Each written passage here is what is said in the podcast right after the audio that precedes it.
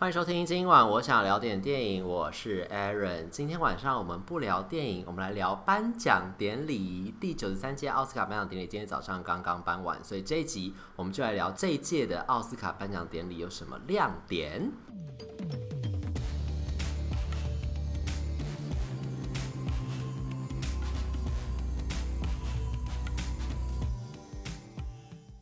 今天这一集，因为我怕自己聊太尴尬，所以我特别邀请一位电影圈的呃同业还是前辈呢？应该算前辈吧。嗯，R 级影评的 Reggie，欢迎他。Hi Aaron，我是大家好，我是 Reggie。那今天呢，很开心来跟大家一起聊一下我们的奥斯卡第九十三届的一个颁奖典礼。其实我跟 Reggie 是私下的朋友，他现在讲话很紧张。他前面他们要讲的不是这个样子，因为这是我的那个 Podcast 初体验，就献给 Aaron。可是我觉得非常的，你知道，戒慎恐惧。我也是觉得这样，我他负责任的意思是不是？对对对对，对。好，那反正你今天你今天有看完整个典礼吗？你什么时候开始看的啊？呃，其实其实因为就是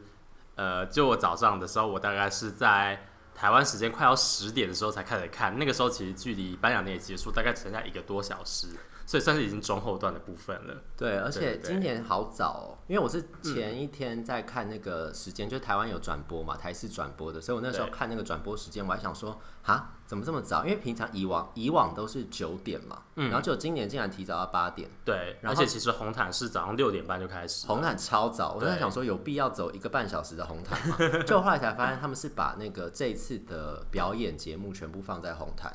就这次有五首歌曲表演，以往是穿插在典礼中间嘛，对，就全部放到前面，对，而且都是采用一个预录的形式，先先预录好，然后再呃就是在典礼开始的一个。前刚开始的时候，然后再做一个播放。就红毯在一边访问明星的时候，他就一边播这些预预录好的表演片段。对。可是今年没有在典礼中间表演，他竟然还是大超时哎！他从八点多搬到哦八点开始搬嘛，然后搬到台湾时间是十一点快十二点的时候才结束。嗯，好像差不多十一快十一点半左右吧。所以这样差不多三个半小时的典礼哎。对。那所以那个时候，因为那个时候我们边一边看的时候，我还跟 Reggie 这样赖聊天，我们还是说今年颁奖典礼怎样怎样，然后就 Reggie 那时候还说，哎、欸，今年好像搬的蛮快的，十二点前就结束。我说超久，因为我是八点多就先起来看，然后中间就是呃出去工作，所以我后来中间开始是 Reggie 跟我实况转播，所以那时候我还想说哪有搬超久，因为我从早上开始一直看，我都看看了好久好久。对，你觉得今年会不会真的很长啊？因为其实刚刚有提到说我是其实在中后半段才开始看的嘛，所以其实那个时候刚好就是已经进入一些准备大奖，所谓的大奖要开奖的时候，那个时候当然就是大家会比较期待的，所以其实我觉得那个部分的体感时间好像相对来说没有那么长，所以整体来说我觉得看的节奏我觉得算是顺的。可是每次看到像大奖班的时候，我其实就会开始不耐烦、欸、因为开始、嗯、那个时候广告可能比较好卖吧，哦、所以开始我一直切广告，然后 我觉得超不爽，又在切广告，又给我切广告。对，而且今年我本来一开始很期待，因为不是因为疫情的关系，所以他们这次做了很多的变动嘛，没错。然后又找那个 Steven Soderbergh，就是之前算大导演嘛，就永不妥协啊，然后什么攻其不备啊。对，然后其实其实我觉得今天今年找他来也算是一个别具意义，因为它全面扩散，全境扩散。对，就是因为去年大家都知道是疫情爆发嘛，那刚好就是在二零一零年的时候，就是 Steven Soderbergh 这个导演，他就是呃用 SARS 这个事件来做一个联想，然后拍了一个叫做《全境扩散》的电影。那这个电影刚好在去年就是 COVID-19 爆发的时候，又被大家拿出来讨论，然后说这是一个预言级的神片这样子。对，那刚好就是今年算是一个。疫情呃有一点比较趋缓的一个状态之下，把他找来筹划这整个典礼，其实算是一个。对后疫情时代一个蛮呃标志性的一个象征。而且因为那时候大家都在讲说，到底今年的颁奖典礼会不会如期举办？然后后来就公布说找到他来。其实媒体那时候也很好奇，就说在疫情之下，到底这一次奥斯卡要怎么办？然后还有特别去问他，他那个时候还夸下海口，就说今年他要把这个颁奖典礼弄得像一个大型的秀一样，对，一个大型的电影的感觉。然后我那时候超级期待，我想说哦，搞不好这次疫情的关系会让奥斯卡，因为以往奥斯卡大家都觉得其实算蛮沉闷的，就是一堆影星坐在底下，然后面对台上，然后台上之前主有主持人的时候，虽然有时候会让大家觉得说典礼好像比较流畅一点点，但更多时候好像会觉得它是一个很冗的存在，就觉得那些主持人好像让这个时间也没有好好的控制这个典礼的时间，然后让这个时间变得更长。所以没有主持人那个时候，大家还觉得好像是不错的改革。然后这一次一样是没有主持人嘛，然后找了 Soderbergh，然后他又说他要把它变成像。这个大型的 show 一样，所以我那时候本来是万分期待，嗯、然后而且甚至一开始看到 Regina King 就是那个女导黑人女导演，啊、然后进来，因为她是第一个颁奖嘉宾嘛，对，她今年也呃，她今年拍的那个迈阿密的一夜，其实。在呃评价上面也是蛮不错的，这样子就是没有入围最佳女导演，但其实还评价还不错。对对对。然后那时候我看到她穿着礼服进来的时候，然后那个时候片头下的是类似就是像我们看电影那样，就开始说主演是谁，然后监制是谁，导演是谁。对。所以那个时候我一度还觉得说，哎，今年好像真的蛮有趣不一样的。对，而且那个时候它的场地也不一样，因为以往都在杜比剧院嘛。对。今年是在洛杉矶的联合车站。对，联合车站。那联合车站其实它就是一个车站的一个。就像电影场景，对，就像电影场景一样。对，那大家可能就是我们这样讲有点抽象，那不知道大家有没有看过那个蝙蝠侠，就是诺兰的《黑暗骑士》黎明升起，它里面有一个是审判的场景，就是那个大家有没有记得稻草人？他是在那边对那个场景拍的，对那个场景就是在那个中央车站那边拍的，所以大家可能如果看过这部片子，可能比较能够想象今天的这个颁奖典礼大概的那个陈设跟布置会是什么样子。对，结果后来典礼开始之后。我就突然觉得，其实也是蛮闷的。而且我那时候乍看、嗯、第一眼看到那个会场的时候，我觉得很像金球奖。好，你有没有觉得？就是因为他以前金球奖都是底下一桌一桌的嘉宾、嗯，对对对，然后在那边颁奖。然后这次因为疫情的关系，所以他们也弄那种一桌一桌圆桌，然后大家坐的很散，让大家有一种呃社交距离的感觉。对，所以我那时候还想说，哦，所以金球奖不颁，然后现在奥斯卡又搞得像金球奖 是怎样？对然后就后来他们就是一直在，我觉得他们好像没有控制好那个发言人的时间。还是他们写稿给那些人介绍电影的时候写太长了，因为像光 Regina King 那时候颁第一个奖项的时候，他在颁剧本嘛，我记得他是颁剧本，嗯，然后他那时候就已经讲介绍每一部剧的时候都讲的很详细，嗯，然后我就会觉得你会不会讲太久啊？就一开头介绍的太太 detail 的感觉，太 detail 感觉，然后讲很久，然后。中间到了后半段，就是典礼接近尾声，就是你开始看那个时候，是开始颁重要大奖的时候，那些简介又短的不得了，就是很像在赶赶赶场面。对，我就觉得时间根本没有抓好啊！而且我中间，因为他这一次等于是好开好几个会场嘛，就是有我记得他说全球开了二十几个连线会场，对，因为他就是因为那个时候金球奖用 Zoom，然后说每个影星在家里连线品质都不一样，所以就说不要这样子。他们对至少官方至少让一些比较呃在。地理上比较位置比较近的人，可以聚集在同一个典礼的会场，然后用专业摄影机连线，这样至少是好的品质。对对对对。所以那时候我不知道他是不是因为要抓全球卫星连线的那个时差，嗯、所以他那个时间的编排，其实我觉得有一点点，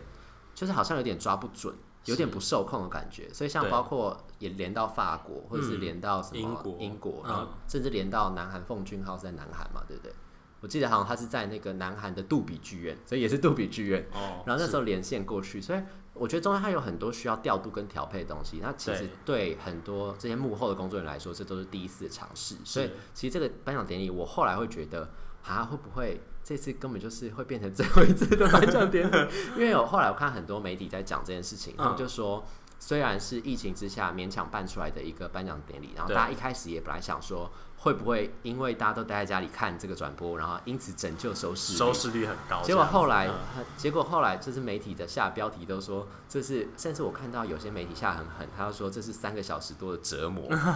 觉得有点冗长，折磨观众这样。对，然后我就觉得，嗯，那那之后到底反应会怎么样？我觉得可以静观其变。倒是你有没有觉得这次颁奖颁完的时候，你有一些特别的惊喜或者亮点？颁奖名单啦，光名单上来说，颁奖名单嘛，嗯，呃，当然就是大家不知道，呃，大家就是如果今天有看新闻的话，应该就是会知道说，哦，就是今年的最大的赢家应该就是《游牧人生》这部电影。啊，对对对，《游牧人生》它就是一路从。呃，奖季开始，然后就是几乎都是最佳影片、最佳导演赵婷，几乎都是拿遍所有的大各大小奖项。哎，之前制片工会跟导演工会就已经颁给这部片了嘛，所以其实大家应该算不意外的奖项，但是它就是一个大赢家，这样、嗯。对，就是基本上它是一个蛮没有悬念的一个概念，这样子。那我觉得其实今年的呃名单，我觉得大致上是一个比较呈现呃正能量的一体性的东西。对，像比如说刚才提到入围的时候，就算蛮多元的啦。对，这个名单，对对，入围的时候议题的部分，包括呃两性平权、Me Too，或者说可能黑人的种族议题这种的，其实在这一次的入围的名单里面，其实都占了蛮重的分量。那其实像今年的，包括最佳最佳影片是《游牧人生》，那最佳动画片是《灵魂急转弯》，大家都很熟悉的。对，然后还有就是最佳外语片、最佳国际影片的得主是《最好的时光》，是一个丹麦电影。那目前在戏院也有上映中，这样子。那其实像这三部，我觉得其实都不约而同，就是呈现出一种希望大家可以活在当下，就算世界再怎么无常，但是我们要把握现在的这种讯息。所以我觉得有可能会是呃一种就是安慰的感觉，对对，大家加油喽！没错，普世价值的一种就是 fighting 的感觉。但说实话，嗯、你看到安东尼霍普金斯拿影帝的时候，你有没有震惊？呃，其实是惊喜还是惊吓？其实是惊吓。其实，其实因为我看了《父亲》这部片子之后，我其实就很喜欢他的演技。我承认他真的演的，他真的演的很好，他演技方面是没有问题。对，但其实因为之前的呼声相对比较高的都是蓝调天后的那个 Chadwick Boseman，而且他又过世了，嗯、就是黑豹啦，就演黑豹那个 Chadwick Boseman，然后他因为过世的关系，然后今年又会冲着那个多元的议题，就是以往都是被骂说老白男嘛，奥斯卡、嗯、是，所以他就是黑人男星这样，然后之前黑豹他黑豹是不是有入围？去年是有最佳影片嘛？对对黑豹那个时候有入围最佳影片，所以其实那个时候大家就已经讲说，是不是就感觉好像有一点点欠他一座奥斯卡那种感觉。然后所以结果后来今年，我本来想说他已经过世了，会不会就是给他？对，他也是美国算是蛮重要的。毕竟这真的是他的遗作，最后一个作品。结果到时候到最后那个男女主角都没有颁给黑人。对对，就是就是等于是说，我不知道这后面会不会引起那个哎、欸，就是后续的那种反弹。因为我们那时候在，嗯、我跟 Rich 那时候在讨论事后的名单的时候，我们还有在讲说，会不会黑豹家人很不爽，就会觉得可能呃，怎么怎么就是呃，就觉得漏接球用他用用他被消费，对，因为他那个时候是颁最佳影帝之前先先放缅怀影人的那个单元嘛，啊、是是，然后最后的高潮就是最后一位影人就是黑豹，对，Chadwick Boseman 放在最后，然后就进广告，然后下一个就要颁影帝。所以那时候就一气呵成，那个气势，大家觉得就会觉得说，哎、欸，而且就是今年的那个颁奖典礼的顺序，其实也跟往年不太一样。对对，就是特别，因为以往都是最佳影片的这个大奖是放在最后压轴颁，那今年反而就是调动顺序，让《游牧人生》很早就成为一个大赢家。那呃，男女主角的这个部分就是放在压轴表现。对，那像刚刚 Aaron 有说，就是最后一个 cut 停在黑豹，那好像。大家很顺理成章的一个默契就是说，哎、欸，好像会做球给黑豹的感觉。哎，重点就是连安东尼霍普金斯，嗯、他连伦敦现场都没有去，他本人就是他 不止没有到这个奥斯卡献电影现场，他连伦敦联想都没有去。对，他就是一个很很随性的一个老爷爷。搞不好他在他自己心里都觉得说，啊，应该不会颁给我，所以他自己就不去，就是颁颁给他。然后那个时候，因为是上一届的影帝，就是小丑那个瓦瓦金菲尼克斯，对，瓦金菲尼克斯那个时候上台颁这个影帝，嗯、然后结果他颁完之后，还就是草草结束、欸，哎。就是讲完说哦，是安东尼霍普金斯。那因为他本人没有到现场，那这个影艺学院会这样帮他代收这个奖项。对，那我们节目表演就要进行结束，所以他就把那个小金人的讲座就交给那个现场控场的 DJ，就觉得嗯，对，然后就直接上片尾的 roll 卡，然后就结束了，让他有点错愕的感觉。就是啊啊，今今年就结束了嘛，对对对对。所以那个时候，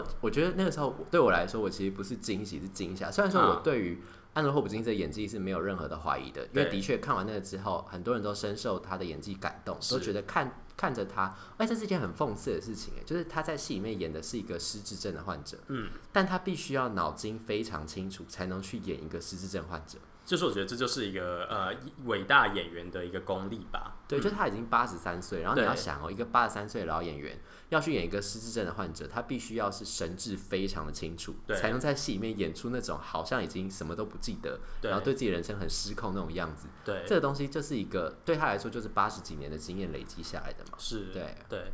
对，而且其实。就是不知道大家有没有看过《父亲》这部片子，如果没有看过，可以回去听 Aaron 前面的介绍的集数。哎呦，还做球给我，这么好。但是就是其实导演这部片的导演他自己有坦诚说，他在写这个剧本的时候，其实他的那个原型就是参考安东尼·霍普金斯的，所以包括这个角色在戏里面的，比如说后来改名字，对不对？为了他改名字，然后然后改成从法文剧本改成英文剧本，就是就是想要找他来合作这样。对对对对对，所以基本上。又是安东尼·霍普金斯，他成就了《父亲》这整部电影的一个演出，这样子，所以我觉得他得奖是毋庸置疑的。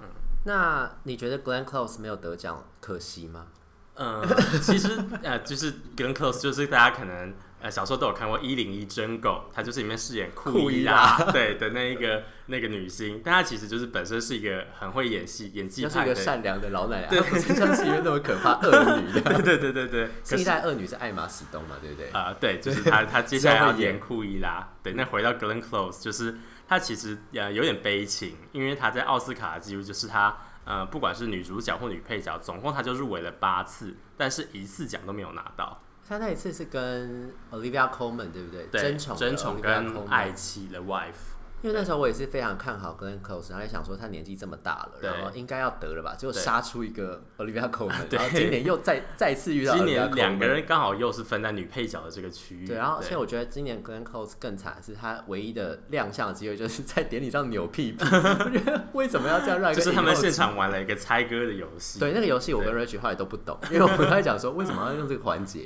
我在想说是不是就是时间的关系？是不是他们在场控的时候有出一些问题？想说哎，不然来玩个游戏好了。就我不知道他到底是。一个预先有塞好的桥段，还是还是说他是一个即兴发挥？但是总之就是在整个电影的时候，他是啊，算是有一个呃比较突兀的感觉，然后让 Glenn Close 扭个屁屁这样子，所以后来就变成他最大今晚大家印象最深刻就是 Glenn Close 站起来跳舞，就是影后在跳舞这样。对对对对，不过还是祝福他能够很很快拿到他的奖项。对。然后他们这次遇遭遇的对手就是其实大家都很喜欢的尹汝贞，对，就是梦想之地的那个老奶奶，韩国的国宝级影后尹汝贞。嗯，就是可能呃有在追一些韩国综艺的，可能就是知道哦，尹食堂啊，尹 stay 啊，就是他就是这个主角灵魂人物，就是尹奶奶这样。他真的是一个很酷的人呢，嗯、因为我后来听他的发言，光是他其实从那个时候 BAFTA 拿奖的时候，他不就笑说。能从势利眼的英国人手中得到这个奖，真的太赞了。对对对对对对，他本来就是一个讲话很呛，然后很好笑、很可爱的一个奶奶。蛮机智的。然后他这次颁奖的时候也是直接跟在台上就是喊话 Brad Pitt 嘛，因为是从 Brad Pitt 手上去年的男配角手上拿下这个女配角奖。对，他就说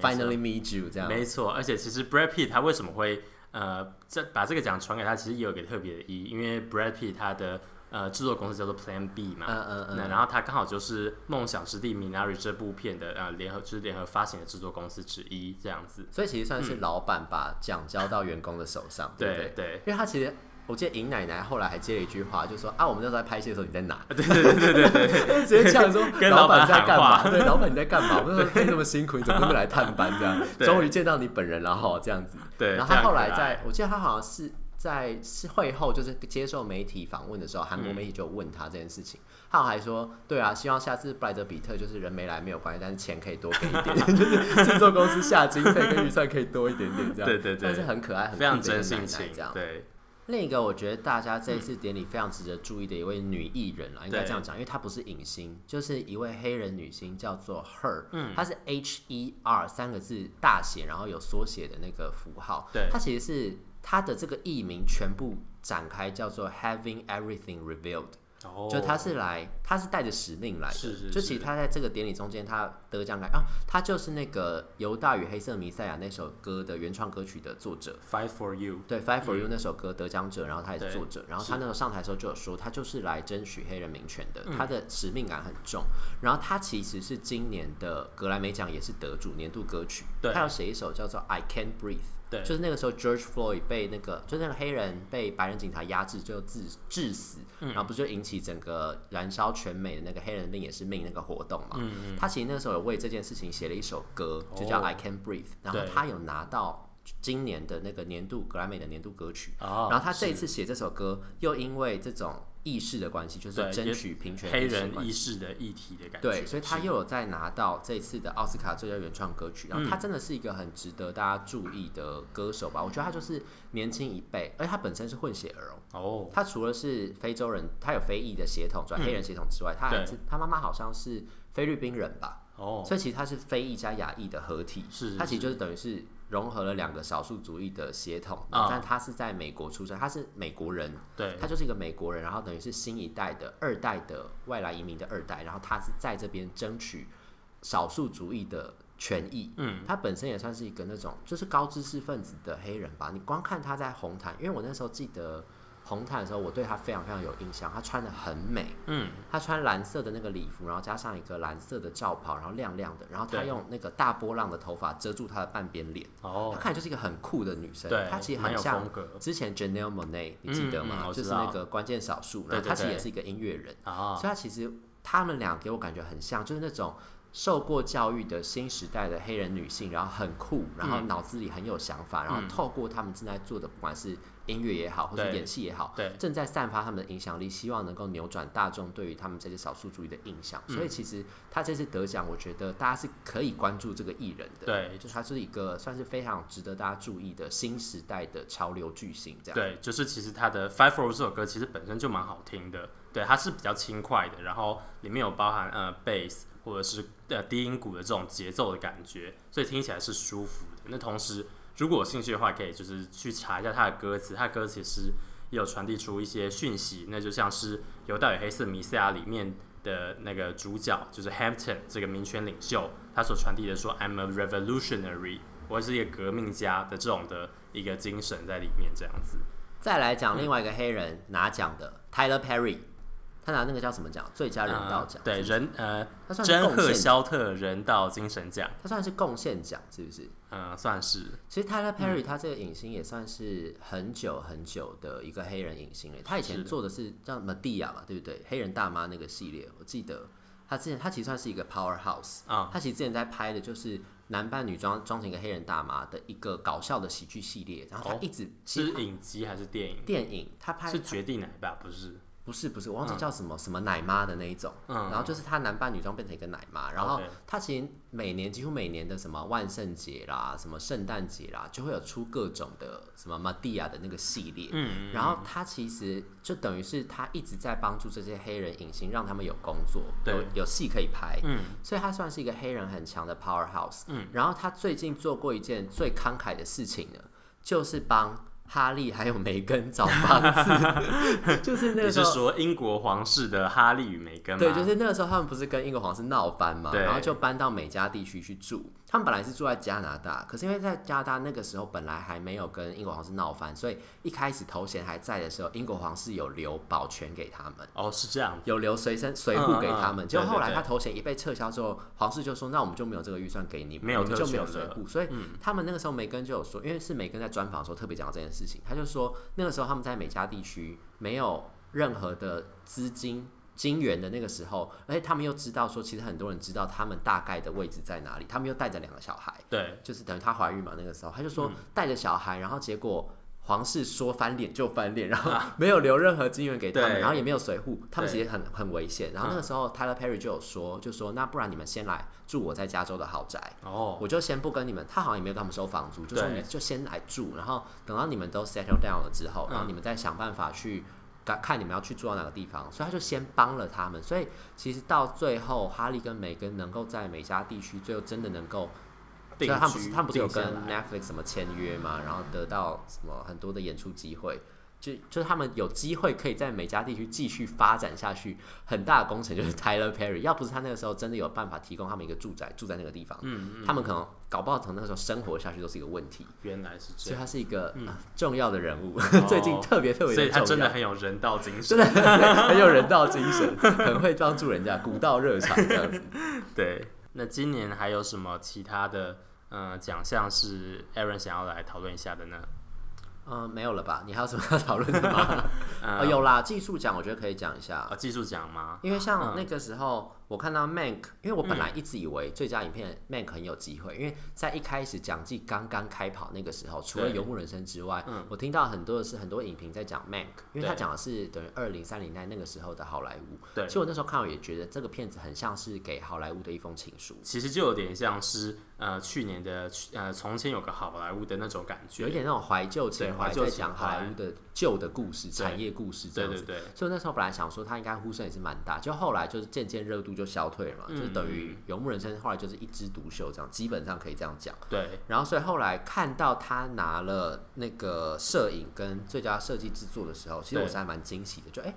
就因为这算幕后的这些摄影算是很大的奖嘛。嗯，对。因为那个时候其实本多很多人也说，《游牧人生》会不会也拿到摄影？对，因为其实《游牧人生》没有在摄影这个奖项拿到奖，其实我蛮意外，因为。他本身的摄影通常不是都会有，对，或是跟最佳摄影有关系。没错，而且就是有看过这部片的人，基本上应该都会对他那个大自然啊、空景啊、光影的那个摄影，就会觉得非常的震撼，这样子。嗯、而且他也没有拿到剪辑，剪辑拿到的是晋级的鼓手，所以晋级的鼓手其实我本来就蛮看好他的。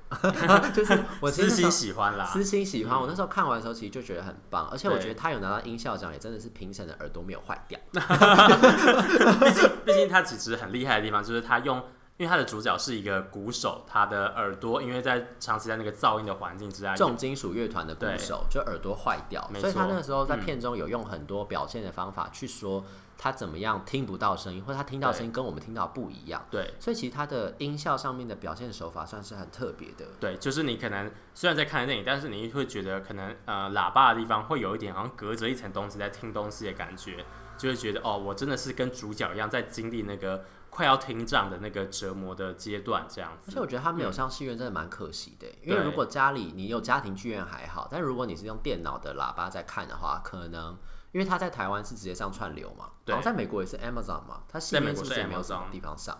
好像没有什么特别的戏院上映，嗯、所以其实如果透过串流再看，如果你家里的喇叭没有到特别顶好的话，搞不好你比较难细微的感受到那个感觉。虽然说还是可以确定，就是说比如说你听到闷闷的声音是听不清楚这样，但我就觉得蛮可惜的，没有在戏院看到这个片子。但是他拿到音效，我还是觉得还蛮开心的。就以技术奖上来说，这两部片子我就觉得虽然没有拿到什么最佳影片或男女主角、男女配角，但至少。都是还得到不错的肯定了，在技术方面来说。嗯、对，那刚才刚好讲到技术的部分，那那我这边是想要提要一下天能的部分。嗯，对，是不屑的意思吗？没有，怎么敢？诺兰，诺兰，对，诺兰，你知道，就是诺兰，其实某种程度他就是变成一种信仰，然后他就是这种信仰，就是在去年疫情的时候，他就是没有在怕这个疫情，戏院关门的这个，他就是很坚持要把这种很大制作、大特效的东西。搬到电影院上让大家体验，那当然就是天能，大家到底看不看得懂那是一回事。但是大家可以看到，就是顺行跟逆行的这个视觉效果，我觉得其实应该都会印象蛮深刻的。对，而且他那时候不是还因为这件事情就跟片商吵架嘛，对不对？他后来不是有杠上片商嘛，对不对？就是因为那时候，对，因为那时候不是就说他们要等于线上线下，因为疫情太严重了，所以他们就说那时候华纳就说他们的所有影片都要。线上跟线下同时上嘛，因为避免 in case 就有些地方真的没有戏院，他们至少还有串流可以看。对，可是那时候诺兰不是就不太开心，因为他觉得他的电影是属于大荧幕的，或者说他觉得其实电影这个东西本身就是属于大荧幕的。而且我觉得这个是不是就讲到，其实好莱坞对于这种串流平台跟传统戏院还是有那种放不开的一种，算是什么？算是自我情节吗？情节算吧，因为你看像。这一次 Netflix 也是入围很多，对，但其实它基本上是作为陪榜比较重比较多，对不对？嗯，就是可能呃，它在一些比较是，比如像动画短片，今年动画短片是无论如何我爱你，它在讲一个呃美国枪击事件之下一个家庭如何康复，一个复原抚平伤痕的一个蛮感人的一个短片。那还有纪录片是我的章鱼老师。它其实有点像是国家地理频道的感觉，嗯、它就是一个呃研究野生章鱼，对不对？对对对，之间的情感对对对，没错。对，这其实这些呃像是动画短片或者纪录片的得主，其实大家在 Netflix 上面可以看得到。但是其实 Netflix 的野心其实不止于此，像他们今年的呃 Mank 是找来了大导演 David Fincher，对，然后还有像是呃芝加哥七人案是找来名编剧 Aaron Sorkin，然后、嗯、对，但是就是这两个。呃，像是 Mack，他是今年的入围的最大赢家。然后，呃，芝加哥七人啊，他其实也入围了很多奖项，但其实他们都没有在今年的、呃、主要的大奖，比较多媒体关注的大奖，比如演员奖或者影片奖，拿到很大的奖。虽然直接我们刚才说的就是一些技术奖嘛，对，虽然说是重要技术奖，但是就会觉得好像他们得到的那种关注好像不如他们一开始入围的声势。对，然后我就觉得，其实过往几年是不是虽然奥斯卡他们有接纳 Netflix 进到他们的入围名单，嗯、因为那时候坎城跟威尼斯不是就两种截然不同的态度对于串流平台这件事情。对，然后所以那个时候奥斯卡有虽然有接纳，但是你就会觉得他们是不是心中其实还是有一点点在抗拒，就是好像有点不想要投给那个 串流平台的电影，就想说，嗯，呃、还是会觉得说他们还是想要坚守出。电影院还是戏院好，对，没错，最后那种感觉，所以就好像觉得说他们好像，那你看今年疫情这个样子，嗯、所以逼得他们必须要接纳串流电影，但是传统就是一开始就出来串流，像 Netflix，可能就是大家对他有一种刻板印象吧，我不知道是不是这种感觉啦，因为以我们看到电影名单，我们不能说真的就是这样，嗯，我们只能说就是以看到的电影名单来说，会不会其实会员有一点点这种心情，就是。